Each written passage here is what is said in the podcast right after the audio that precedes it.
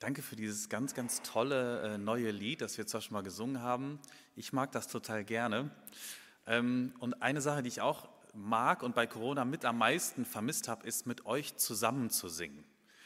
Zusammen singen macht einfach einen totalen Unterschied. Ähm, man, wir singen natürlich alleine im Auto, unter der Dusche, ähm, aber mit allen zusammen, das äh, ist ein ganz anderes Gefühl. Eine Frage zum Einstieg, die ganz gut dazu passt. Gibt es schiefe Töne? Du sagst ja, gib mir mal einen.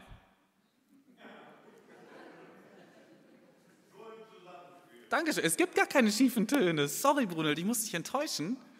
Ähm, es gibt, jeder hat einen geraden Ton, ganz wunderbar gerade. Ähm, aber du hast natürlich auch recht. Ähm, es gibt Töne, die äh, harmonieren nicht mit anderen. Und dann wird es auf einmal schief für uns. Das heißt dann aber nur, dass die Töne nicht zueinander passen. Ähm, wir hören die Disharmonie, nicht den schiefen Ton. Den gibt es nämlich nicht. Ich habe gerade eben gefragt, ob ich ein kleines Experiment mit, mit euch mache. Ähm, wir können es ja mal, sollen wir es probieren? Ich mache einen Ton, gibt ja keinen schiefen, braucht keine Angst haben. Und ihr müsst euch an den Ton anpassen und ähm, wir probieren mal eine Harmonie aus. Ihr dürft auch äh, irgendwie eine Oktave tiefer oder eine Terz oder was auch immer, ich kenne mich da nicht so aus. Äh, ihr dürft auch Harmonien kreieren. Wir probieren das. Ein paar Chor haben wir dabei. Ne? Also, das hier ist der Ton.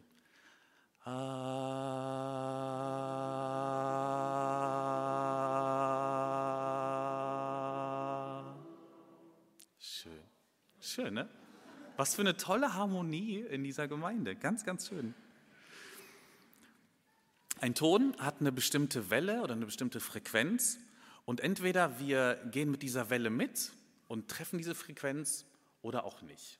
Es ist auch okay, wenn das mal nicht so ist, äh, das passiert. Und ich würde immer Leute ermutigen, singt mit, auch wenn ihr denkt, es ist schief und selbst wenn es schief ist. Die äh, gesamte Gemeinde hebt es schon auf. Es fühlt sich total gut an für uns, sich in so einer Harmonie zu bewegen, mit anderen zusammen. Singen ist ja auch erwiesenermaßen gesund. Zusammensingen ist gesund. Deshalb ist für ganz, ganz viele Menschen auch gemeinsamer Lobpreis so toll, weil wir mit einer Stimme und gleichzeitig mit ganz, ganz vielen Stimmen singen und Gott loben.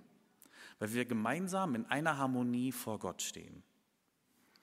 Ich möchte dieses Bild übertragen von der Gemeinschaft auch auf Gott.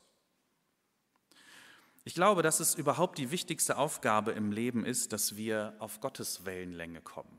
Gott hat eine Wellenlänge und wir suchen danach und versuchen mit ihm in Harmonie zu leben. In Harmonie mit Gott, mit seiner Schöpfung zu leben, ist, das spüren wir, glaube ich, intuitiv gesund. Das ist gut für uns. Das fühlt sich richtig an. Diese Harmonie zu finden, ist für uns Menschen aber gleichzeitig gar nicht so leicht. Wir wollen gern unseren eigenen Ton singen. Ähm, wir wollen gerne manchmal den Ton angeben, aber im gemeinsamen Leben mit Gott ist es halt so, dass Gott den Ton angibt und vorgibt.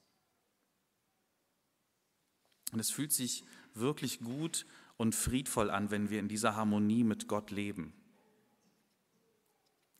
Es tut uns gut, mit anderen harmonisch zu singen, weil wir dabei gewissermaßen auch unsere Kontrolle abgeben und eben nicht den Ton angeben, weil wir dann nicht bestimmen müssen und auch nicht die alleinige Verantwortung tragen müssen für das, was jetzt gerade passiert, sondern mit anderen zusammen fühlt sich das äh, viel, viel harmonischer an.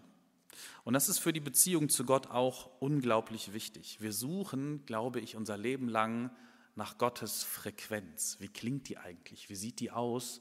Und wie kann ich mich da reinbegeben? Gottes Frequenz ist nämlich schon da.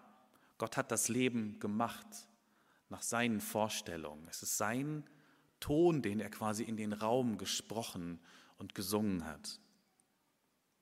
Gott weiß, wie das Leben funktioniert und wie es klingt.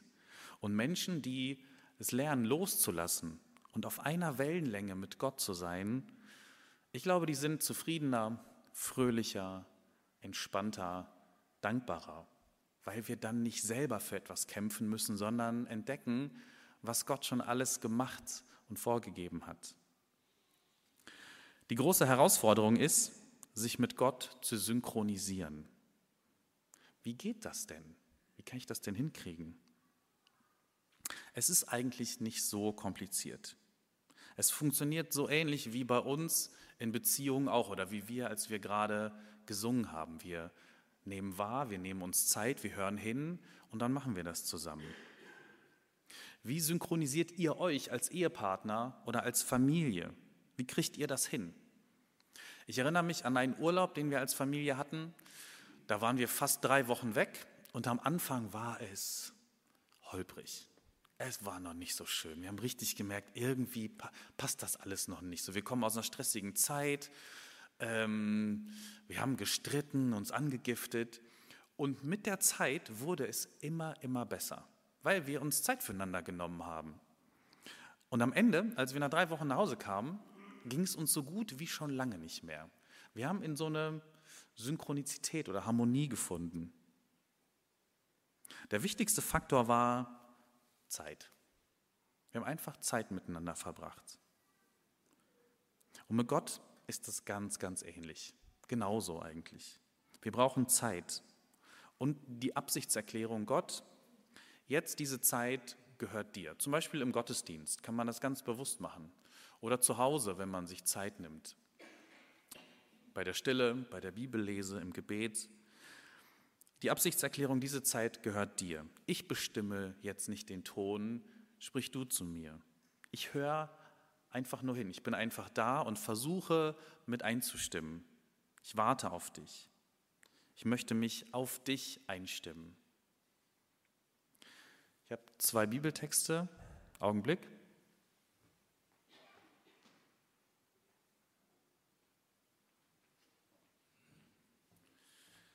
habe sie heute im Handy dabei, aber die Angewohnheit, mein Handy nicht mit nach vorne zu nehmen, was eigentlich ganz gut ist.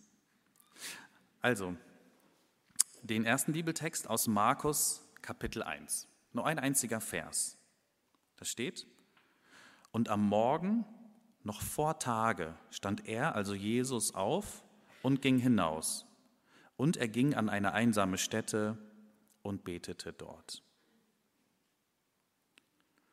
Und ein weiterer Vers aus Apostelgeschichte 2, Vers 42. Sie, in diesem Fall die erste Gemeinde, blieben aber beständig in der Lehre der Apostel und in der Gemeinschaft und im Brotbrechen und im Gebet. Zwei ganz herausragende Beispiele, einmal von Jesus, einmal von der ersten Gemeinde, wie die das gemacht haben, sich auf Gott einzustimmen. Die haben sich diese Zeit genommen und die Absicht erklärt, loszulassen und ganz in der Gegenwart Gottes zu sein.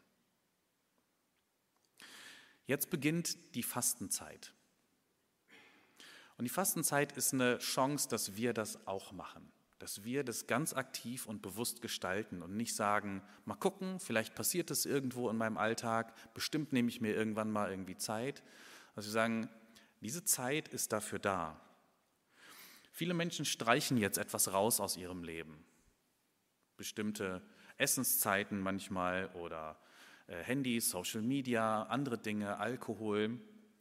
Und dadurch werden Kapazitäten frei, zeitliche, äh, aber auch Aufmerksamkeitskapazitäten, die wir nutzen können, um zum Beispiel unserem Hunger nach Gott nachzuspüren, unserem Hunger danach, mit Gott in ähm, Synchron zu leben. Wir haben plötzlich Zeit, äh, die wir mit Gott verbringen können. Glaubt ihr, Jesus hätte seine Kraft, die er hatte, entfalten können, ohne ähm, Zeit in der Gegenwart Gottes zu verbringen? Manchmal denken wir intuitiv, Jesus wäre mit Superheldenfähigkeiten geboren worden oder wie Spider-Man einmal gebissen worden und dann hatte er das. Dann hatte er, zack, diese göttlichen Kräfte.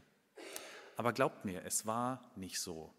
Nicht umsonst erzählt uns Markus so einen Vers und sagt uns, bevor der Tag angebrochen ist, bevor alle anderen aufgewacht sind, hat Jesus sich zurückgezogen.